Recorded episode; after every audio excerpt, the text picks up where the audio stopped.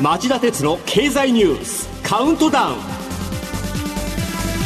はい皆さんこんにちは。番組アンカー経済ジャーナリストの町田鉄です。皆さんこんにちは。番組アシスタントの杉浦舞です。中国経済は春節明けも新型コロナウイルスによる肺炎の感染拡大で麻痺状態が続いています。全体で31ある州直轄市自治区の8割がウイルスの拡散を防止するため春節休暇の延長や従業員の出勤自粛を指示しているためで幅広い製造業でサプライチェーン供給網が目詰まりしており世界経済の下押し圧力と懸念されているんですこのサプライチェーンという言葉は直訳すれば供給網ですが、えー、まあ国際分業が進んでいるというような意味だと理解してください、はい。中国では世界のスマートフォンの65%パソコンの45%が生産されていますがそれらの生産に欠かせない半導体や電子部品のほとんどが実は日本韓国台湾などからの輸入なんです。つまり中国の生産が止まれば日本や韓国台湾の製造業も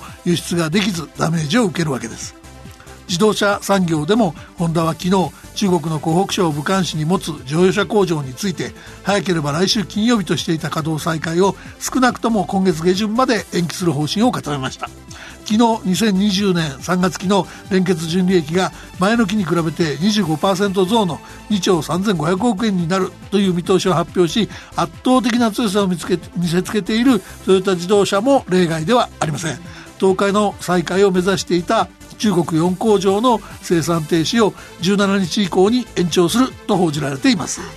一方非製造業はどうでしょうか、えー、インバウンド訪日外国人消費にも影響が出始めています。百貨店大手では今年の春節期間の前半先月24日から30日の、えー、免税売上高が去年に比べて2桁以上のマイナスというところが、えー、店舗が目立ちました、えー、航空やホテルも大変ですよねあの SARS の時は、えー、症例発見の報告から WHO 世界保健機関の収束宣言まで8ヶ月余りを要してますが新型肺炎はあの時より感染規模が大きい。一日も早く沈静化してくれないと世界経済が大きく減速しかねません。それではこの後早速町田さんが選んだ1週間のニュースを10位からカウントダウンで紹介していきます。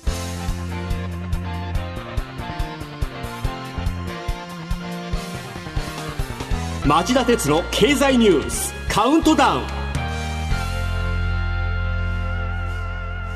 まずは今週10位のニュースです。新型肺炎予防ワクチン開発に相次ぎ名乗り。新型肺炎に対し企業や研究機関が相次いで新たなワクチンや治療薬を開発すると名乗りを上げていますアメリカ企業や国立研究所オーストラリアの大学が連携している国際機関感染症流行対策イノベーション連合やアメリカ製薬大手のノバワックスジョンソンジョンソンがワクチンの開発を本格化するとしているほか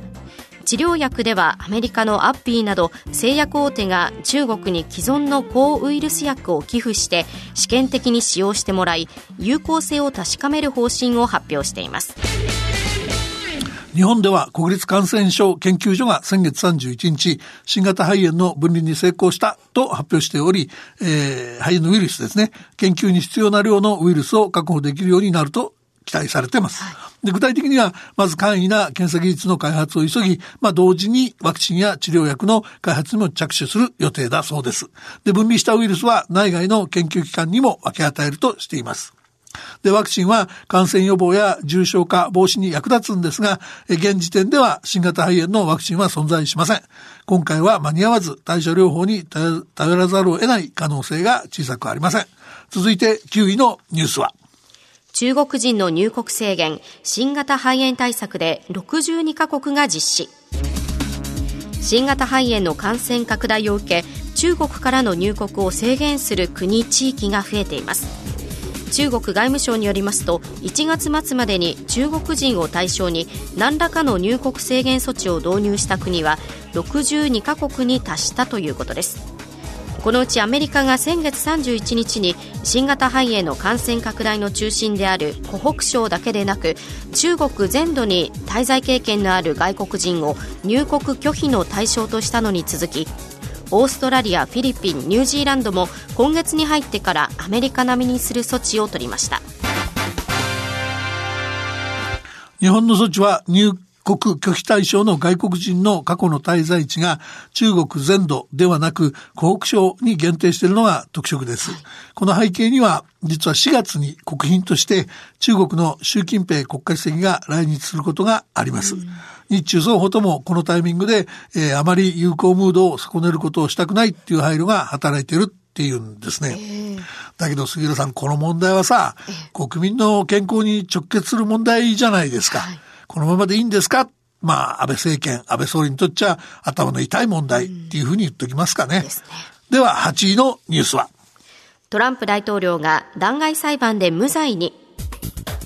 アメリカ議会上院で開いていたトランプ大統領の弾劾裁判は水曜、ウクライナ疑惑をめぐる権力乱用と議会妨害の2つの訴追条項について無罪評決を下しました。弾劾裁判では、民主党がボルトン前大統領補佐官、国家安全保障担当の証人喚問を模索したんですけど、えー、共和党が、えー、招致を阻止しちゃいました。で、アメリカの世論は、えー、不満も含めて分断され二分されてます。続いて7位のニュースは、護衛艦が中東へ出港、今月下旬から調査研究を開始。中東海域で情報収集にあたる海上自衛隊の護衛艦高波が日曜横須賀を出港中東に進路を取りました。安倍総理は出国行事で訓示し日本関係船舶の安全を確保することは政府の重要な責務だと強調しました。今月下旬から対象海域で防衛省設置法に基づく調査研究を実施するとのことです。ソマリア沖のアデン湾ではすでに P3C 哨戒機が任務についています。で、防衛省設置法にある調査研究は情報収集活動に特化するというものなので、武器を使用する権限がありません。第6位のニュースは去年のネットバンキングによる不正送金の被害額が4倍に。インターネットバンキングの口座から預金を不正送金されたという被害が去年おととしの4.4倍の20億3200万円に急増したことが木曜警察庁のまとめで分かりました言語と考えられていた毎回異なる使い捨てのパスワードを用いるワンタイムパスワードの仕組みを破る手口が横行しているためで金融機関は顔や指紋で本人確認をする生体認証普及に本腰を入れ始めました。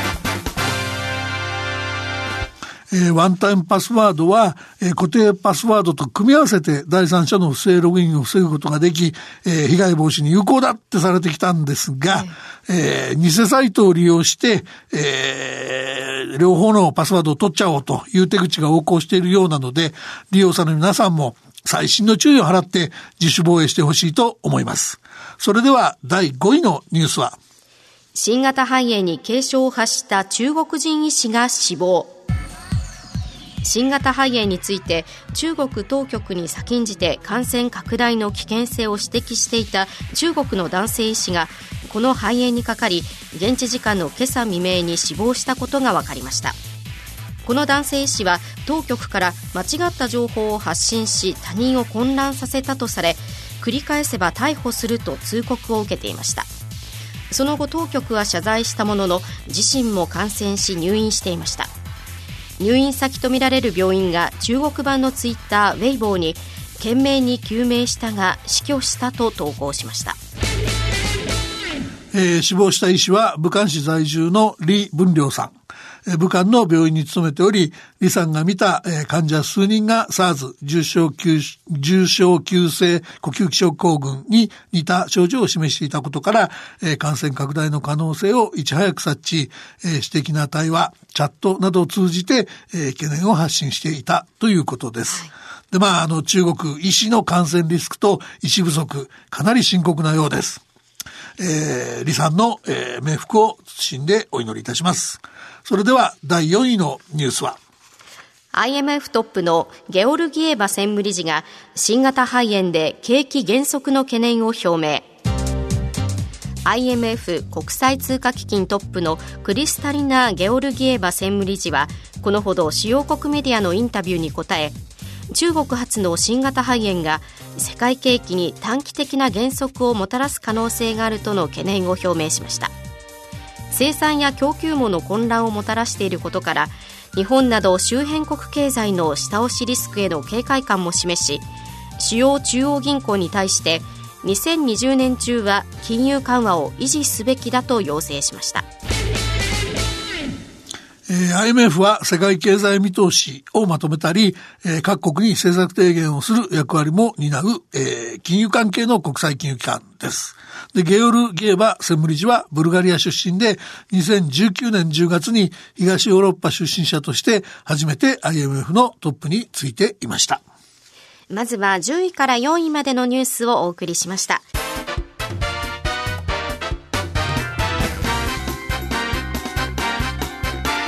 町田鉄の経済ニュースカウントダウンでは3位のニュースはこれです。習近平指導部が初動の不備を認める。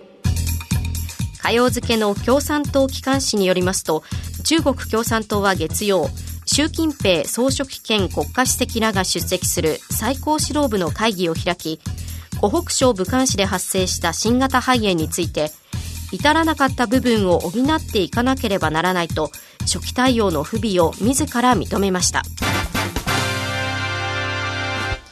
中国の政治体制による情報統制が今回の新型肺炎感染拡大を助長した原因の一つというのはこの番組の兄弟番組町田鉄の経済ニュース深掘りで先週まさに町田さんが指摘した問題でした。あの、そうなんですけど、中国の指導部がね、自らの対応に欠点や不備があったって認めるのは、まあ、異例中の異例ですよね。で、今、状況を見ますとね、その感染封じ込めで、かなり異例の対策とていて、中国国内ね。で、中国国民はものすごく厳しい生活を強いられてて、経済活動も大きく停滞し始めてるでしょ。はい、で、こうした中でその不満を抑え抑え込んで対策成功させるためには、やっぱり自分たちのその幹部の、えー、責任追及も辞さないと、そういうことをはっきり言わないとダメだって判断したんでしょうね。だから今後、中央とか地方の中国の両方で苛烈な処分が出てくるかもしれませんよ。じゃあ、第2位のニュースは働くシニアの年金減額を2022年4月から縮小。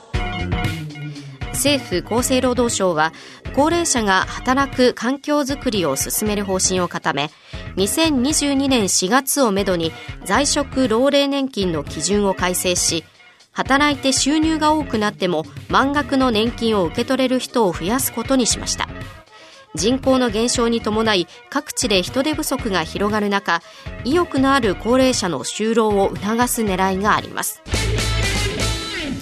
この在職老齢年金というのはどういうものですか？これはね、その仕事があって、一定の収入があって、えー、年金と合わせれば結構だ、結構な額になるっていう人は年金減らしますと。それで将来世代に回しますよ、そっちに使えますよって仕組みなんですけど、えーこれをまあ、その、ある程度ですね、賃金増えても年金減らないように改めてシニアにもっと働いてくださいと。人手不足だから頑張ってと、こういうふうにしようっていうんですね。で、えー、年金支給額がおよそ3000億円増えて、その分が将来世代の年金を減らすことになるようです。で、具体的にはですね、現在、賃金と年金の合計額が月額28万円を超えると、年金が減ることになってるんですが、はい、2022年4月からはこの基準を改めて、賃金と年金の合計額が月47万円ならば、までならば、年金は減らさない仕組みにするっちゅうんですね。で、対象者はね、男女で異なってくるんで、男性の場合は今58歳から62歳の人、女性の場合は今53歳から62歳の人が将来の年金が増える可能性があるので、可能性のある皆さんは、えー、ちょっと確認していただくといいと思いますよ。続いて第1位のニュースはこれです。アメリカ大統領選の民主党候補選びの初戦で、ブティジェッジ氏がサンダース氏を抑えて首位に。11月のアメリカ大統領選挙に向けた野党・民主党の候補者選びの初戦となった中西部アイオワ州の党員集会で若手で穏健派の前インディアナ州サウスベンド市長ピート・ブティジェッジ氏が集計97%の段階で首位に立ちました僅差の2位は左派のバーニー・サンダース上院議員一時は大本命とみられていた穏健派の重鎮ジョー・バイデン前副前副大統領は4位と苦戦しており集計段階の途中経過とはいえ波乱の幕開けとして驚きをもって受け止められる結果となっています。この選挙は11月のアメリカ大統領選挙で共和党の代表候補になることが確実だとされているトランプ大統領と一騎打ちする民主党の大統領候補を決める選挙ですよね。はい、で、初戦の中西部アイオワ州の党員集会で無名ながら勝ち、大統領の椅子獲得につなげたケースっていうと思い出されるのは2008年の、えー、アイオワ州の党員集会に40歳代半ばの新人上院議員で、